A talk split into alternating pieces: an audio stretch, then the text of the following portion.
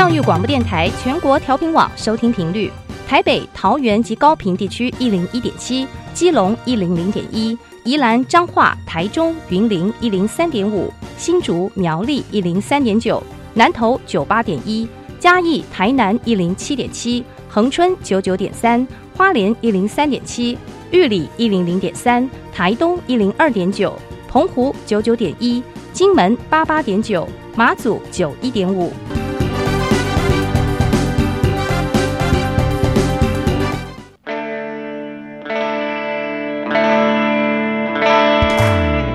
时时有惊喜，生活处处是学习。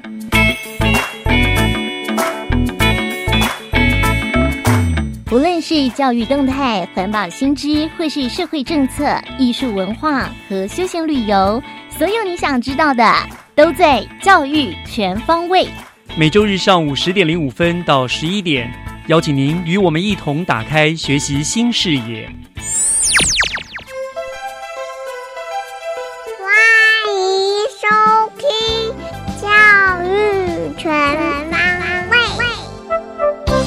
早安，各位亲爱的听众朋友们，欢迎收听七月十五号的教育全方位，我是岳志忠。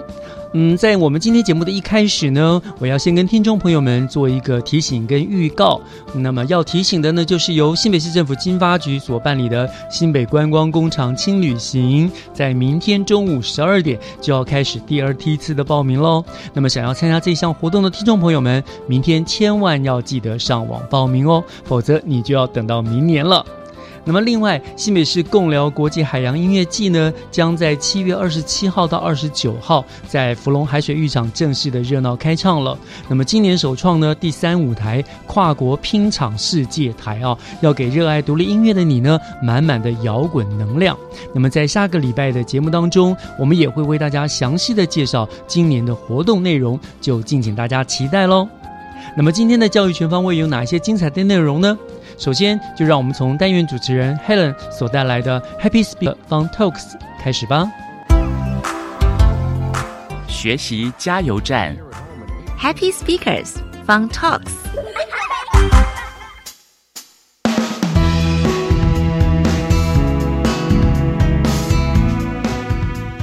欢迎收听今天的 Happy Speaker，我是 Helen。在这个单元当中呢，我们会邀请到在英文的甄选比赛获奖的国中生或是高中生来到这个单元来分享他们的校园生活。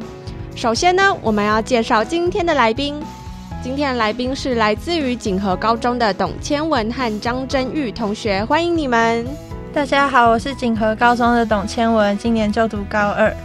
大家好，我是锦和高中的张真玉，高中二年级。好，那待会呢，千婉和真玉会为我们带来他们当时在这个甄选比赛当中的英文广播剧。那你们在这个甄选比赛当中是得到什么奖项呢？特优，特优就是最高奖项的那个特优。嗯，那我们就来听听看他们这一段表演吧。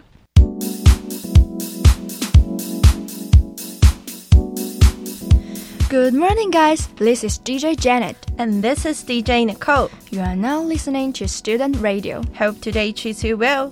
As the topic for this week is about school learning experiences, today we will bring you more interesting personal stories. In high school life, there are many things worth your while, which are intoxicating and will create lasting memories.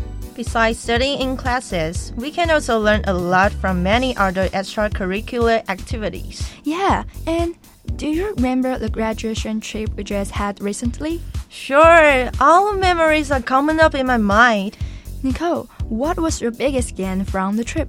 Um, I rode a roller coaster at Yidao theme park, which I never had. Cool, but why is that your biggest gain? Did you learn anything from it?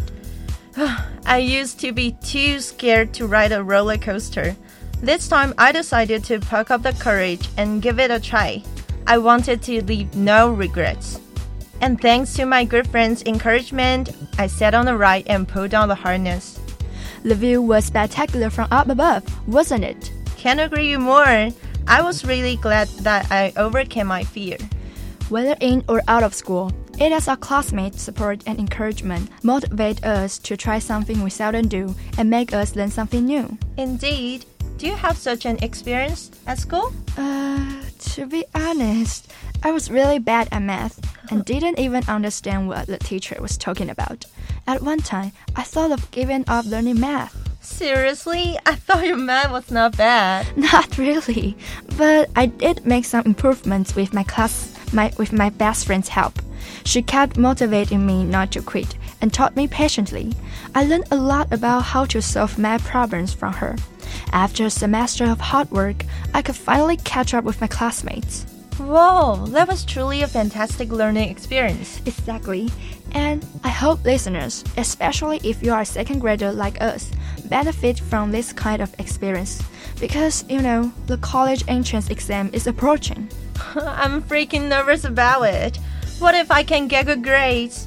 What if I can be accepted by my dream university? What can I do? Stop being so anxious. Remember, you will have your classmate to help you out. We will always be with you. Oh, thanks. I feel better. Today's radio show will draw to a close. Wish all the high school students who are now listening to the radio Seize the days in high school life. study hard Play hard with, with your friends. Okay, that's a wrap. Thanks for listening. We'll catch you guys next time. Bye bye. 好，非常的棒！刚刚的发音真的很流利，很像外国人在讲英文一样。我想你们对于自己的那个发音，应该会特别去跟可能英外国影集会去特别去学，对不对？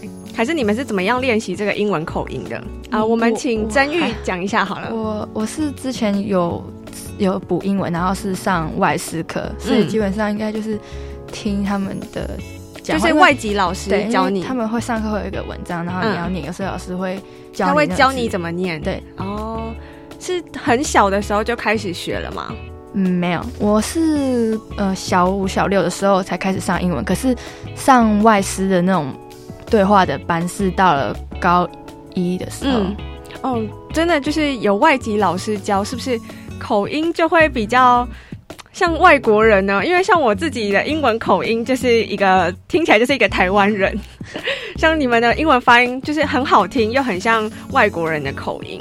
刚刚他们讲的这一段英文的广播剧呢，是有提到他们怎么克服他们自己的弱点，而且也很勇敢的分享自己的弱点。除此之外，他们也分享说怎么战胜自己的弱点，让它不再是一个弱点。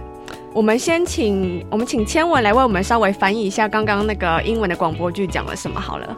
我们刚刚讲到，就是我们去避旅的时候，去义大游乐世界，嗯然后我那时候搭了一个就是 U 型的云霄飞车，嗯然后那个时候其实我不敢搭，嗯可是是因为就是就是自己想了一想，然后朋友又鼓励，就之后最后一次就鼓起勇气去搭，然后搭了两次。嗯嗯呃，那你朋友是怎么鼓励你？就是让你觉得好，我这一次真的要克服这个困难。其实我是国中的时候去游乐园，嗯然后就大家都敢做那种很恐怖的，嗯可是就是我就不敢，嗯所以我就有一个疙瘩在那边，就觉得好像自己都没有就去，然后没有完成那种，就是能够让自己有一种纪念的感觉。有一点可惜，我想说，我可能特地都来到这里了，结果嗯我只能玩一些就是很简单的那种游戏，会觉得很可惜这样。所以高中的时候就想一想，然后嗯就觉得，就第一次的时候我就看到他们都上去玩，嗯那就觉得好羡慕。之后我们又去玩其他的游乐设施，我就想说要不要就是跟他们一起去，哦然后我就跟同学，然后就上去。就是你只要那个心理障碍跨过去，然后你之后你那个点开了，你就会嗯就是就会想要再去玩。然后结果之后真的就是觉得好好玩哦，然后我们就去玩第二次。哦，那你排队的时候会不会很紧张啊？就是会想要我想要绕跑那种感觉，嗯、那个时候人蛮少的，所以就是第一批很快就到了，就呃对，没有那个心情的那种。好，那做的时候你觉得为什么会这么好玩啊？它就是很简单的勾搭，它是 U 型，嗯然后它就是冲下去的时候会有点那个加强版海盗船的感觉。嗯往上的时候，因为它会到到顶，然后它嗯会先卡，有点就是卡住，它嗯就会这样往后掉一点，嗯，然后之后它会骗你，它会它会往后掉，就嗯一节，然后你就会觉得很恐怖，之后三二一，然后又往后冲，嗯然后又冲到另外一个另外一边的最顶端，嗯，就觉得很舒压。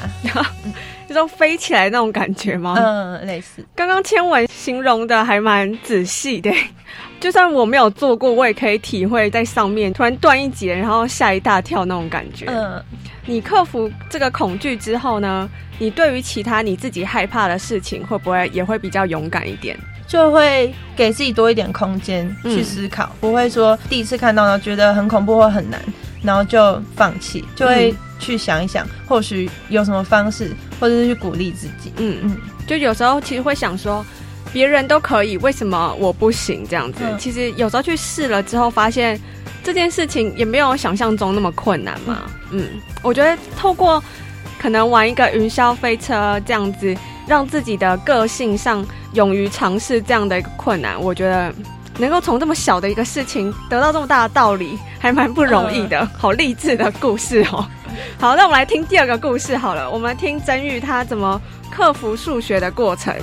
嗯嗯，一开始我其实数学没有很好，嗯大家明明考试考出来就是都可以到八十或是七十、嗯然后为什么自己就是六十？不然就是就是没办法，没有办法上去，对对有？时候甚至会考不及格。可是有些人又考很好，就不懂，就是后来就觉得不行，要就是要好好克服这个，我一定要解决我这个数学的弱点。对，所以我就会先问同学，因为有时候老师还是会比较不敢直接问，所以下课的时候我就会问我那个好朋友，所以他就会教我如何去转弯，看到什么题目要怎么变通。就要怎么思考，他会教你那个思考的方式，这样吗？嗯，嗯，那你的同学人还蛮好的欸、嗯。他会另外花，可能他下课，有的人下课就是想休息，但是你的同学会利用下课时间来教你，嗯。真的是好朋友，嗯。要好好跟他维持友谊关系。嗯，我想有些人可能他也是很努力的在克服数学，但是他还是到现在还是没有克服这个难关。那你觉得，你今天如果对一位数学也是他是弱点的人，你觉得要怎么建议他去帮助他？我觉得就是你遇到真的不会的问题，就算再简单，会觉得自己很愚蠢的那种问题，还是要勇敢去问，因为你问了之后，你才会知道原来你哪里不懂，嗯才可以跨过那个障碍。然后就是老师，就是每一天基本上都会有数学课，然后放学最好就是花一点时间练习个几题，就是。把老师教过的再算一遍，就算一两题也好，但至少你有那个记忆，然后回家之后嗯会有会更有那个感觉，或者是如果你会一个题目，然后你看到有人不会，就去教他。如果你可以教得懂他，他听得懂的话，就代表自己也懂了，对自己真的懂，然后你也嗯可以更加的知道那个题目怎么嗯算。同时也可以帮助其他人。嗯对，其实有时候也不用想说，哦、他是我的竞争对手啊什么的。其实你真正的竞争对手在学校外面有更多更多的人，你可以帮助你的好朋友。那你的好朋友可能他强的科目，他也会帮助你嗯这样子。嗯，透过数学，因为其实数学就是训练自己的逻辑思考。其实你想一些事情的时候。也会比较有逻辑性的去想这些事情，想怎么解决。因为可能现在自己学了，你觉得说啊，数学就是为什么要背那么多公式，很讨厌，而且以后也用不到的感觉。但其实我我自己以前学数学，我有这样的想法，但学了之后，你会发现说，其实它是在练你的脑力，你思考一些事情的方法会比较有系统性的。嗯，好，今天千文和真宇呢，跟我们分享了他们克服困难的一个过程。我希望大家呢，也可以好好的面对自己的一个弱点，然后去克服它。好，那我们这个单元呢，就到这边结束喽。我是 Helen，我们下次见，拜拜。拜拜。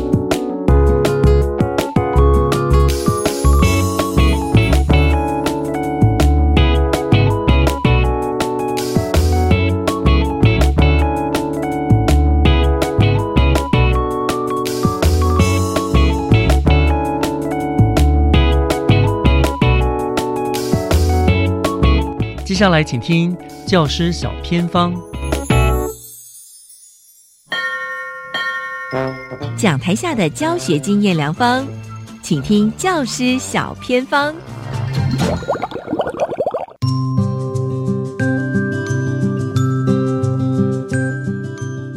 所有听众朋友加入今天的教学小偏方，我是季杰。今天很开心，我们来到了海山国小，邀请到学校的邱艺婷老师哦，跟我们分享在学校怎么样来推动这个阅读经典的活动，到底有什么样的经典呢？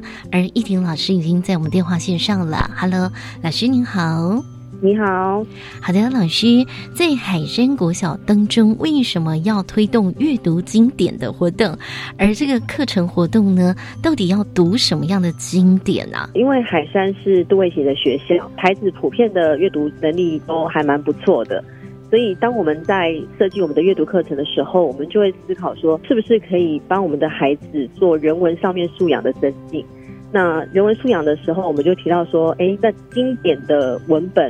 对孩子来讲，好像阅读的量没有我们以前小时候这么多。很多孩子可能对于一些经典的文学的东西比较少在看，所以我们就想说，哎，那把经典的课程文本加入课程里面，一方面可以提升孩子的阅读素养，一方面可以提升孩子的人文的方面的能力。这样。那么读什么样的经典呢？我们是有四年的计划。那我们第一年的时候，我们进的课程是读《西游记》，第二年读《三国演义》，第三年读《汤姆历险记》。第四年读一千零一夜。那我想问一下老师，说这个课程要怎么样来做进行？我们在进行的时候，因为我们还在比较特别的是，我们每个礼拜有一堂的阅读课。以三四五六年级来说，每个礼拜一堂的阅读课，我们就把这个经典的课程放到这个阅读课程里面。那在同同一年在进行的时候，是三四五六一起走。但是因为毕竟三四五六的孩子的能力其实是有差距的，所以我们是用主题的方式，然后针对不同的年龄的孩子，他有不同的阅读能力的一些培养部分。那以三年级来讲，我们的重点会放在孩子对于呃篇章文本上面的认识，然后四年级的话就是在文本上面的人物描写。上面去做分析。那五年级的话，我们是用摘要策略，让孩子去对文本的内容做摘要。那六年级的时候，我们就是希望孩子能够深入读懂文本，所以我们进了提问策略，让孩子读完之后可以针对文本去提出一些问题，不同层次的问题。这样哇，真的是非常用心哎！所以海山的孩子在三四五六年级都可以读到这四本。经典的作品啊，那老师很像在推动的过程当中哦，发现你们在这个《三国演义》在这个课程的设计，包括呢整个安排上面呢，很像有一些不错的成果，是不是？可不可以以《三国演演义》我们来举例哦，告诉大家怎么样来做？嗯，因为其实我们走到第二。第一年的后面，走到《西游记》后面的时候，其实就有孩子主动跟我们提说：“那老师，你们会讲《三国演义》吗？”因为他们不管是从手游或是卡通上面对《三国演义》的认识还蛮多的，所以他们很期待这个课程。所以我们后来在进这个课程的时候，我们就搭配了一些亲子讲座，就是让学校的孩子学到一些东西之后呢，我们再邀请家长一起来参加我们的讲座课程。那邀请了王文华老师。来帮我们做一个说明跟介绍。那在亲子讲座里面，就是孩子的反应也让老师蛮惊讶，说：“哎，其实为什么？其实现在这个年代，小朋友应该不会对《三国演义》这么熟，可是我们海山的孩子对《三国演义》很多的细节部分还蛮了解的。然后跟老师就在讲座上面蛮多的对谈。那很多的家长也是在现场才发现说：哦，原来这样的课程对孩子来讲的影响那么大。因为平常可能在家里面只是偶尔听到一下，他提一下，可是却不知道说孩子的认识那么深入。”所以其实很多家长在讲座的现场，后来跟我反映说，他们就是爸爸就现场就马上上网去订书，然后对让孩子再去做额外的延伸阅读这样子。我们还有五年级有做摘要，那我们孩子会把这个《三国演义》里面不同章回的摘要内容绘制成鱼鳞图的图片。那鱼鳞图就是其实有一条大鱼，然后上面有不同的鱼鳞，每一个鱼鳞就是它的章回小说的摘要介绍。那每一个班级就会产出一条大鱼，上面有很多的摘要。那我们再把这些东西放在我们的图书馆外面做展示的时候，就吸引了很多其他年级的孩子来做阅读。那也因为这样子的效应，就让孩子的《三国演义》阅读从课程中进入到家庭，然后从年级去弥漫到整个校园这样子。那我也想问一下老师哦，那五年级摘要做的这么好，是不是我们就算不去看完整本的《三国演义》，从他们所做的这个鱼鳞的摘要，我大概就可以知道故事在讲什么呢？是啊，这就是章回小说的一个魅力。因为其实，如果我们真的要让孩子去读所有的章回，其实它章回内容真的是还蛮多的。那对于很多其实有些阅读量可能比较没办法那么大的孩子来讲，他是有点吃力的。但是透过一个一个短片，那其实他们就会去发现其中有趣的地方。其实很多的孩子他本来会有点排斥，但是因为一个一个的有趣，就把他默默的带到《三国演义》的领域里面，然后就不知不觉就越看越多了。嗯，那他们习惯了那个阅读的文字量比较多之后，其实会将这一种习惯迁移到其他的文本上面，所以对于孩子在阅读文字量上面，其实也是有帮助的。是的，就觉得其他的可能就没有那么困难喽。对对对。五年级做的这个摘要已经有点难度了。六年级如果说以《三国演义》来讲，他们要做什么样的事情？六年级我们其实就会希望孩子能够，我们选择的文本是有点改编的。那他们透过改编的文本上面，就是以《理想三国》这一套书，然后他们会有不同的写作角度，因为《三国演义》是一个全视角的概念去写。那在《理想三国》里面，它会有曹操的角度跟诸葛亮的角度。那孩子去看了不同的角度之后，去深入了解内容，然后他们就会去提出不同层次的问题。我们教他们，比如说第一个层次就是很事实的，我们直接就可以找到答案的。那第二个可能是他需要去联系他文本里面的讯息去做一个统整，然后才能够去呃合理的推测出答案到底是什么。那最后再加入自己评论的评论式的一些提问。那不同层次的提问，让孩子去做文本练习的时候，他们会对文本的内容去做一个更深入的思考。那也透过这样子的提问。让孩子之间去一问一答之间，因为我们把它放到提问大富翁，用大富翁的游戏去玩这个东西，那孩子就会去一方面自己设计题目，一方面我可以去回答别人的问题。那对于文本上面的思考就会更加的深入。哇，老师，您刚讲的提问大富翁哦，是你们设计的桌游游戏吗？类似，就是他们会把不同层次的提问，然后我们就会给他不同的分数。然后他们问题写出来之后，我们就孩子就可以分组去在大富翁的地图上面，一方面前进，一方面后退，然后可能就会透过这样的大富翁的游戏，去把这个文本的内容啊、题目啊，再去做一个复习，这样子。那老师玩这个大富翁游戏有奖励吗？其实我们一直觉得给孩子的奖励最好的就是阅读。嗯，我们带给他阅读的世界，然后让他发现阅读的美好。那用奖励来奖励阅读，孩子就会觉得说，他学习到的东西其实会让他是发自内心的去学习。那像他，比如说他读了这个内容之后，他会觉得，哎，还蛮有趣的。然后它会延伸，我们会一定会有主题书展，然后让孩子透过主题书展去了解更多的《三国演义》的书。有的可能是历史的，那有的可能是后人改编的，不管是漫画还是文字的上面，就是让他们去做额外的延伸。其实我觉得孩子对于这方面的。兴趣就提升很多。我们后来有研究出来，就是有一些所谓阅读奖励的东西，就是比如说我们表现很好的孩子，分数很高的孩子，那我们让他有图书馆的 VIP 券，他们可以在特殊的，比如午休时间，图书馆没有开馆的时候，他们可以来图书馆阅读。那他们反而会这个的奖励，对一些比如说文具啊，或者是其他的奖励品来讲，这个 VIP 券反而还蛮有吸引力的，因为就是一种荣耀了。对对对，而且这是用阅读奖励阅读的方式，嗯，所以他们还蛮喜欢的。那依林老师，我想问啊，你们海山国小一个年级有几个班啊？我们一个年级有十五个班。哇，那如果说像五年级做那个摘要好了，我们就有十五个版本是吗？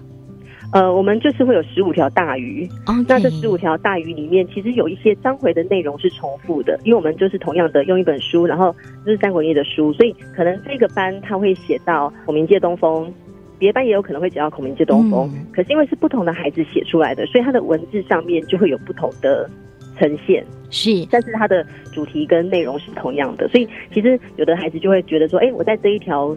这个班的大鱼里面看到这个故事，然后在另个另外一个班也看到，可是他的叙述方式可能不太一样。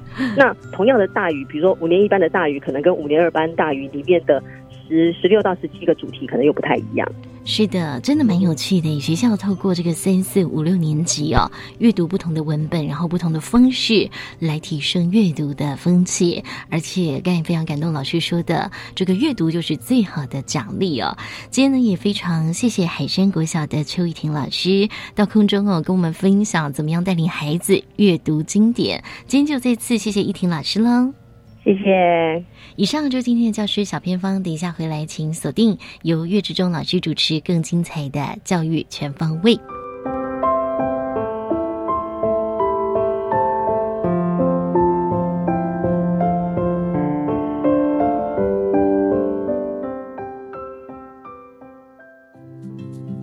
届龄退休年纪的朋友们，你有财产安排的需要吗？安养信托。能照你的指示，帮你把老本做最好的安排。安养信托是最有温度的财产托付，可以将您累积一辈子的老本用在最需要的地方。以上广告由金融监督管理委员会提供。妈，弟弟老是上网，这样很容易沉迷耶。放心，我有注意他的上网时间、浏览网页和玩的游戏。老师说，过度上网不仅伤眼睛，不好的网站或游戏对身心也有不良影响。除了关心孩子上网，最好还能一起做健康休闲活动。嗯，这样上网不担心，还能增进亲子关系。让我们努力为孩子营造安全、合宜、合法的网络环境。以上广告由教育部提供。我是李佳彤，六年级的学生，假如没有达到四年级的程度，应该教他什么呢？当然从四年级的课程教起，唯有如此，孩子才能学得会，又有成就感。这就是因材施教。博幼基金会提供国中小补救教学教材免费使用，邀您共同支持。邮政划拨二二四八二零五三。或洽博幼基金会网站。合唱无设限，我们是台北室内合唱团。您现在收听的是教育广播电台。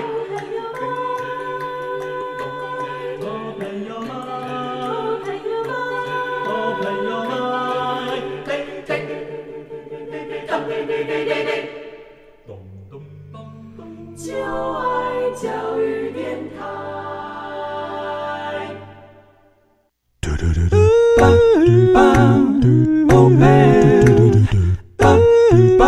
Open your mind, open your mind，就爱教育电台。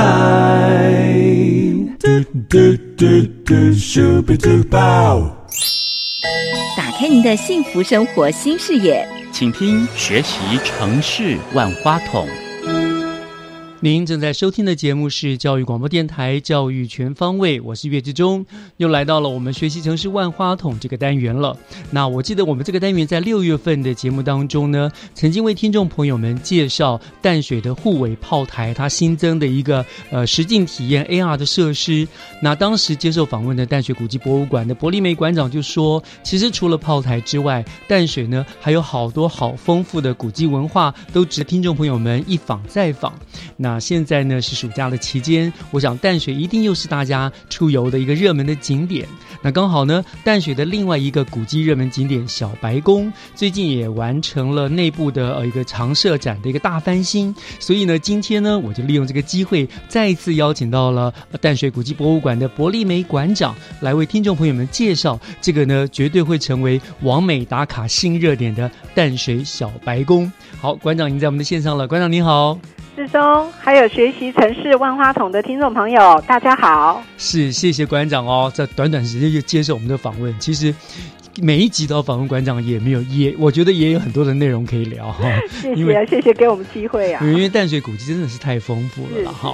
好，今天我们要聊小白宫。那其实小白宫，我们知道它的位置就在淡水的红毛城上去一点点的半山坡上面哈。是。那我们大家都称它为小白宫，可是事实上它有一个真正正确的名称，对不对？对，请问馆，这个名称它的真正的名称应该叫做什么呢？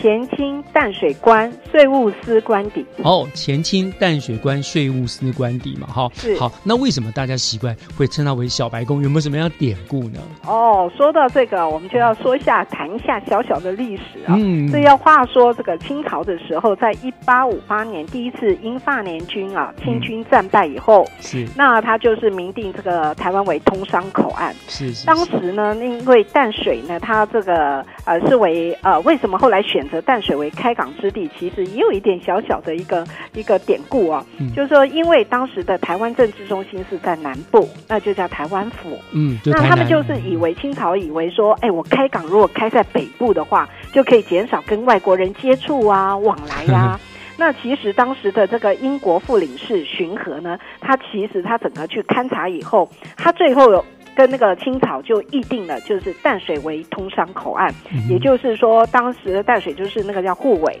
那时候为通商的一个码头。嗯嘿，那是也先从这边先谈起。那所以当时的那个啊、律定了淡水为通商口岸的时候，所以在一八六二年六月二十二号，那他们就在护尾，就是淡水这个地方设了正式的这个阳关，就是开始征收税收。嗯，那后来因为这些洋人他住在这里，他一定就是说我在这里办公，那我总要有住的地方，哦。所以当时他们就在我们的淡水这个呃顶埔地区呢，他们就新建了洋楼。哦，然后他们住就是好像是习惯住他们自己式的建筑，对，嗯。那所以就非常有那种异国风貌的建筑，感觉上都比较西班牙风味。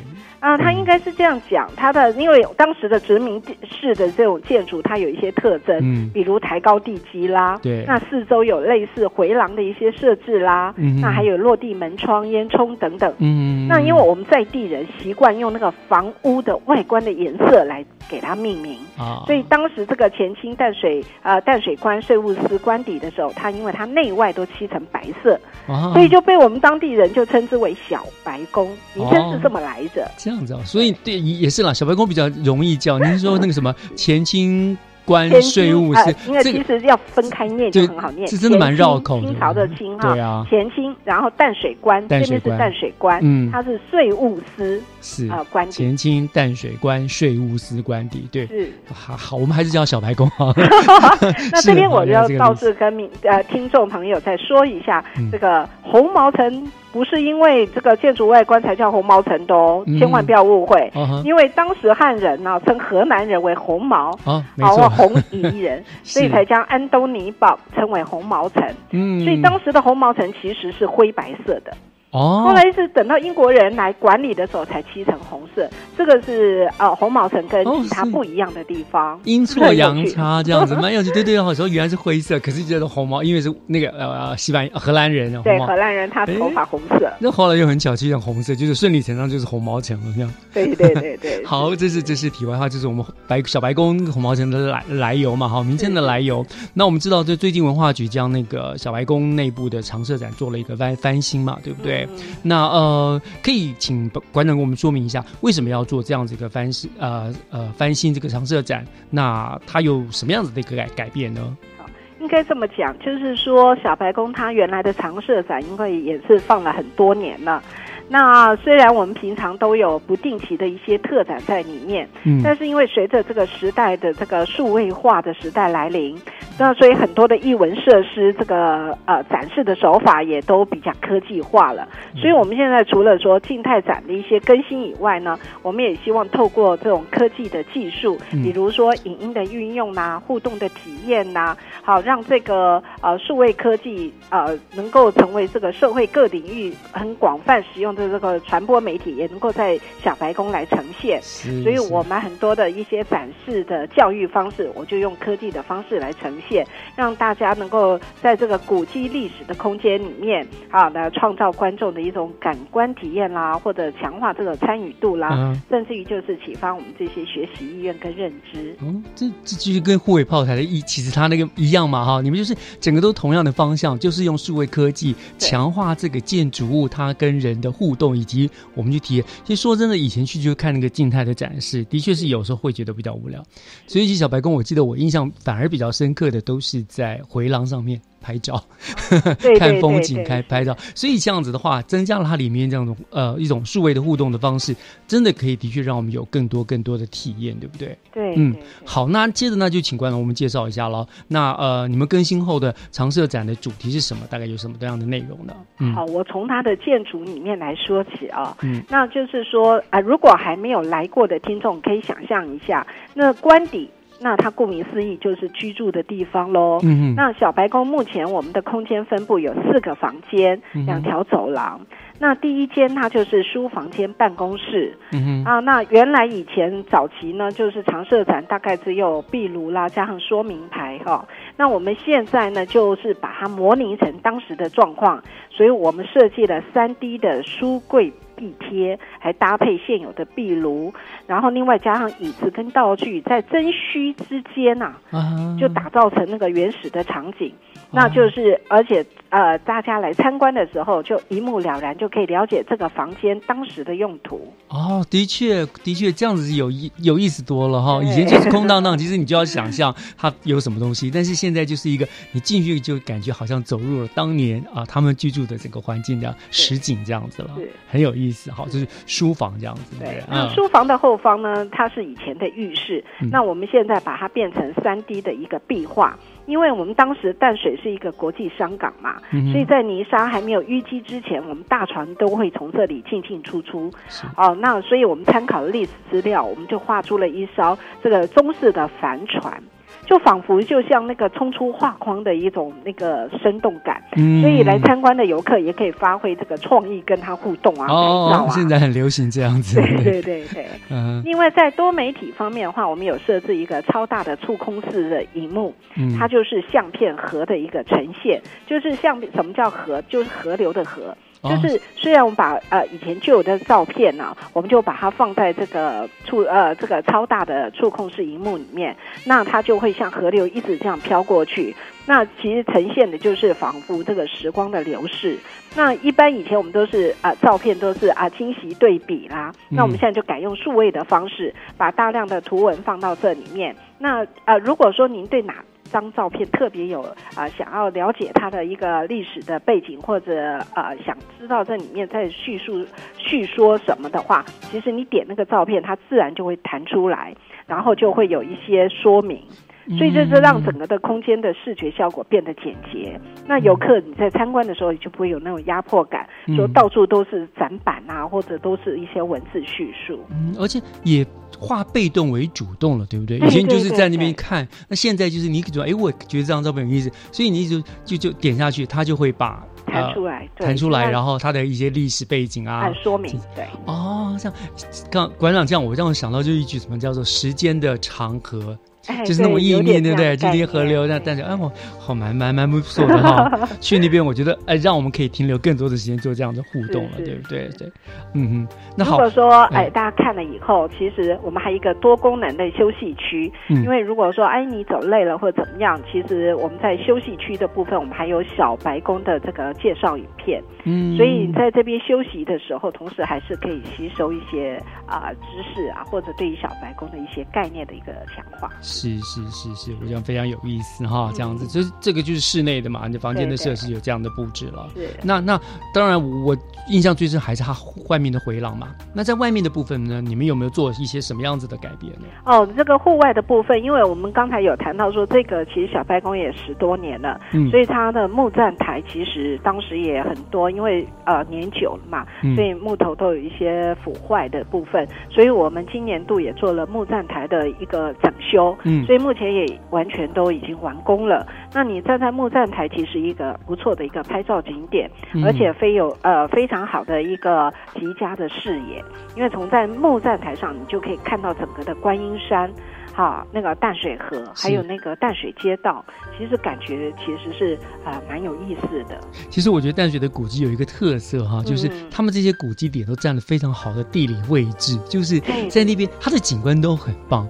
而且我觉得西洋人他们当年来的确是大概都是看过点的了。一第一个，因为因为我想可能也是跟军事关系有关，对不对？在那边可以做一个要塞控制居高临下。可是现在对我们来说，那就是赏景的最佳地点了。对对是是，很棒。以前呃，说真的，去小白宫室内真的没有那么多，那么没有那么多元嘛，哈，我们就会我刚刚说了，我们花比较多的时间在呃走廊上面拍照啦，看看淡水河的河海交汇的美景哦。那经过这样子呃管理这样子的一个变更之后，我想真的它的确更能够发挥这个小白宫作为三级古迹它的一个价值了。对不对？嗯，好，我想聊这边啊，馆长，我们休息一下，稍后回来，我想再请馆长跟我们更进一步的介绍这些常设展呢，还有哪一些特别的事情可以跟大家做一些分享，有什么特别的呃不同的地方，好不好？好，好，我们稍后回来哦。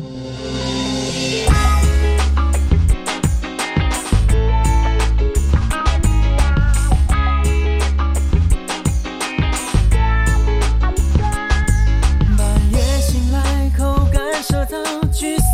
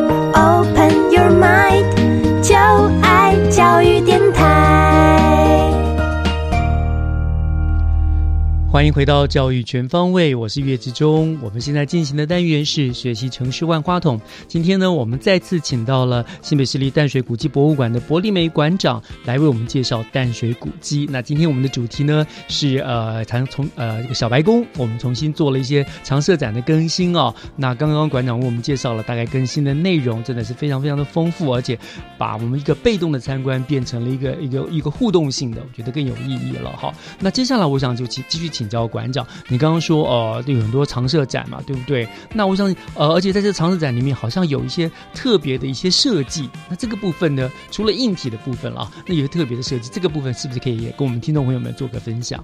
好，那我们刚才谈到的是数位科技的部分嘛？嗯，那现在我呃，刚才其实还有一个展区没有分享到，那它就是我们的艺术廊道。那这次我们是很荣幸跟那个何兆渠老师啊，那呃谈一些合作嗯啊，因为其实说到这个淡水画淡水的画家，其实多不胜数啦。嗯啊，那其实这个何老师呢，他其实因为一直长期都是居住在淡水，那他在画坛上面，他其实有一定的地位。那说起这个何老师跟淡水的深厚缘分，他我们也曾经问过他，嗯他说是因为在一九九零年的有一天呐、他在淡水写生，嗯那偶然遇到一场大雨，那他就躲进了一个真理街的一个房舍的屋檐下。是那这个屋主是蔡先生的母亲，她非常热情的邀他进屋避雨。那也因为这样子就认识了这个何老师，然后相知相惜，然后他就把房屋的二楼呢，就让何老师呢作为他的淡水画室。嗯从此以后，那个何老师就在淡水就等于是落地生根啊，嗯然后画了很多淡水的画作。那所以这一次，其实以老师的这个画作呢，它其实摆满全部的小白宫是没有问题的。但是因为我们空间有限，所以我们就从中去挑选了几幅经典的画作，那包含像这个观音山呐、细照啦，还有红毛城或者已经消失的白楼啦。嗯其实最让人感谢的是老师特别在很短的时间又为我们做了一幅小白宫的画作。嗯那让这个纯白小白宫充满了这个丰富的色彩，所以欢迎大家这个有空的时候一定要来看一看何兆菊老师的这个淡水画作。是很棒哦！除了看淡水古迹，到这个地方又多了一个，你还可以看到艺术家的画作哈。然后呃，从呃画家、艺艺术家笔下来看看，不跟我们眼中看的淡水有什么样的不一样？这样子，嗯，很有意义的活动。那当然了，另外哈就讲到了，因为我们今天起主题也提到说这个完美打卡嘛，对不对哈？那我想到现在的年轻人真的非常喜欢在网络社群上面拍照啦、打卡啦，他们就叫做所谓的网美哦。那这一次小白宫经过了这个更新整理，那古迹博物馆也很有自信的喊出了小白宫将会成为网美打卡的新热点。好，那好，那馆长就帮我们介绍一下吧，到底有哪些哦热点值得我们去打卡？是是是，小白宫其实它的外观非常的纯净白嘛哈，嗯所以也以此为呃这个著名嘛哈。那当然它也就是拍婚纱的一个热门景点。没错呃常常看也有这种都看到地中海的风情的那种回廊，是我们称为入园的第一拍。嗯哼哼哼然后后方我们有这个广阔绿油油的草地，其实充满了田园的气息，所以很适合拍这个野餐风格，所 以我们称之为第二拍。是啊，另外在春夏时候，我们在地板上常会捡到自指树掉下来的鸡蛋花，嗯它也是第三拍。嗯那接着我们进入书房啊，不管是文青啦或者贵族啦，那我们也可以去做一个第四拍的拍照。嗯嗯那转身之后，我们又可以用三 D 的这个船的一个创意照。其实我们其实可以保证你这个拍照不间断。其实 IG 上也可以充满了这个 不同风格的美照。真的耶，小小的一个小白宫有这么多，大家都会以为你出国了，对不对？对对对，其实像孙燕姿也曾经在我们这里拍 MV 嘞，啊，对，非常的漂亮。哦，真的很棒啊！你看，而且现在也好流行野餐，所以你我，但是馆长那个地方真的可以允许民众带着野餐到那边到草地上面去用吗？呃，基本上现在我们除非特定的时候，我们有办一些呃呃活动的时候可以啦。一般说不鼓励对，一般其实还是会。不鼓励，因为还是游客很多。对，对，反正新北市有这么多可以野餐的那种高滩地哈，所以还是来这边做做样子、拍拍美拍就好了嘛。是是是，是啊，很棒哈，有这种婚纱照的啦，野餐风格的啊，有那个栀子花，完全热带风格了，然后又贵族文青，然后什么三 D 哦，真的是该有的都有了哈，可以在那边拍一整天，非常有意思。欢欢迎大家来。是是是，好，那我也都已经做下笔记了，该怎么拍我也都知道了，我也要去当一个王美哈。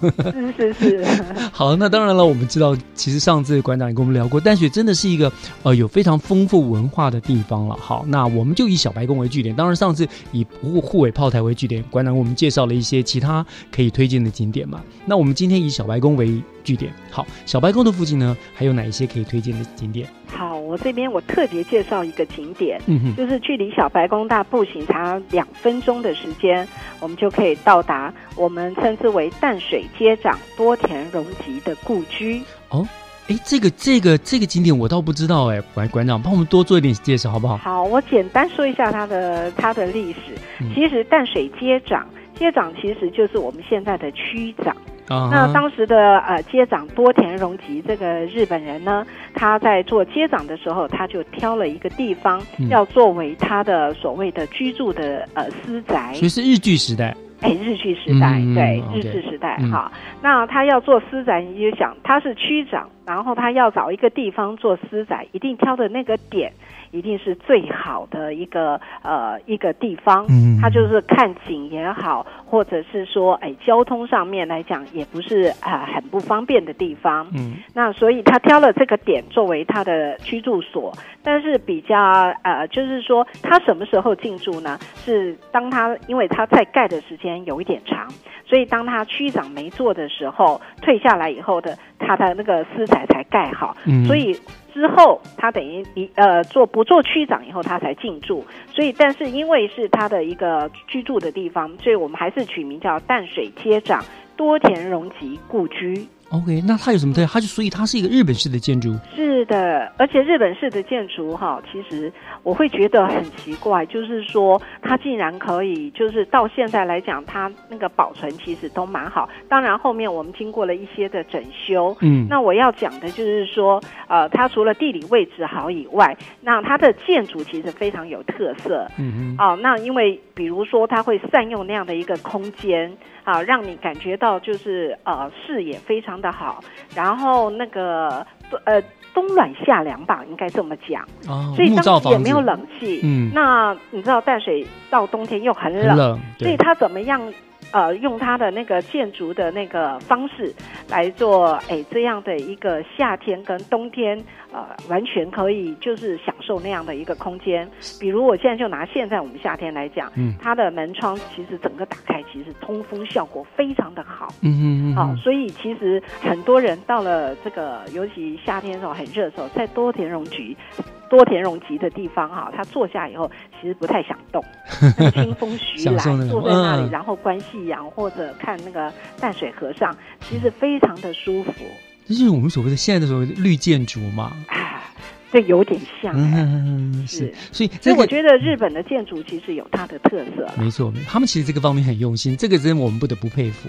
对，哦那我们其实我们的馆方其实呃，我们也希望民众多多去享受这样的一个空间。嗯所以我们其实包含里面的室内，我们都是可以让民众直接参观。你可以坐在那里，嗯你可以上来，呃，就是可以走上它的这个各个的这个居室的这个每一间的房间，嗯啊，你都可以参观。是然后你如果累了，你也可以坐下来休息。就是整个是开放给民众去呃、嗯去享受那一份宁静，享受那样的一个氛围。好，听说你们还会在那边办一些类似穿古浴、古哦对浴衣之类的活动、呃、是吗？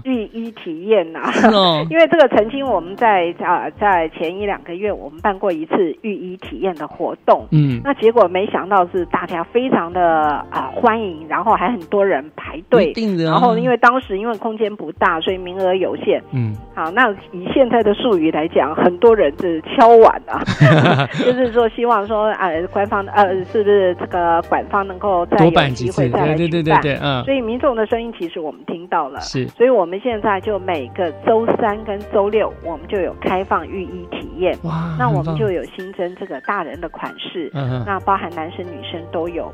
所以夏天的时候，大家来到这个多田的时候，嗯哎，我们也有一个小铺，嗯那你可以啊、我们也贩售这个日式的冰淇淋，哇所以你可以穿着浴衣，吃着这个茶味的冰淇淋，然后在那边看观音山，然后吹着海风，其实是一件很棒的事情。哇，真的是。这个一定要去看到到小白宫，人家以为你到了欧洲去了，然后呢又转个身，你又到了日本来了，你知道，让大家觉得你真是好厉害、好丰富的人生哈、真的好棒哦！这这这真的是很值得去去打卡哎。所以不要只到小白宫，所以你来一次，你可以到好几个点。嗯嗯，哦，那我们是非常欢迎大家。是啊，真的，在网上还有什么真理大学嘛，哈，对不对？什么丹江东西，其实都是都是很漂亮、很值得打卡的地方，这样。是是是。哇，真的好，淡水很好玩，真的很好玩，真的很好玩。光讲古迹都觉得玩不完了，这样子。是是好，那我们今天也要再次非常感谢哈淡水古迹博物馆玻璃美馆长呢，为我们今天又介绍了这么棒的一个完美打卡的新热点啊，包括淡水小白宫，包括了这个呃呃多田荣吉的故居哈。我想，嗯，听众朋友，赶紧。带着你的手机或者相机，说走就走，现在就去淡水小白宫做一个令人羡慕的王美吧，好好？那我们所有的资讯也会在我们淡水古迹。馆的这个官网和脸书上都会有消息的一个呃露出，所以欢迎大家可以呃随时的呃上去搜寻。是，哎，馆长还是我印象中也是一样嘛，就是你买了一一个票就可以都通行了，对不对？啊，对对对，我们一张门票是八十块钱，嗯，但是有很多是免费的，比如你是六十五岁以上，嗯，或者是你是学生，当然要凭证了，当然当然，一定要有一个身份证明哈。那我们是其实就免费，那新北市民也是免费。那就算是外面呃，就是外县市来的话，也不过是八十块钱，值得了。呃，可以所有的点都可以去。你花八十块会让人家以为你出国到了好几个国家呢。对对对，是好，真的再一次谢谢馆长，再次为我们介绍这么精彩的淡水的呃一些呃精彩的古迹文化哦，谢谢。好，谢谢志忠，欢迎大家来。是。淡水呢是新北市拥有最多古迹的地方哦，那所以喜欢四古幽情、感受浓厚怀旧气氛的朋友们呢，走一趟淡水，真的绝对不会让你失望的。我是岳志忠，感谢您收听今天的教育全方位，我们下个礼拜天见喽，祝大家平安，拜拜。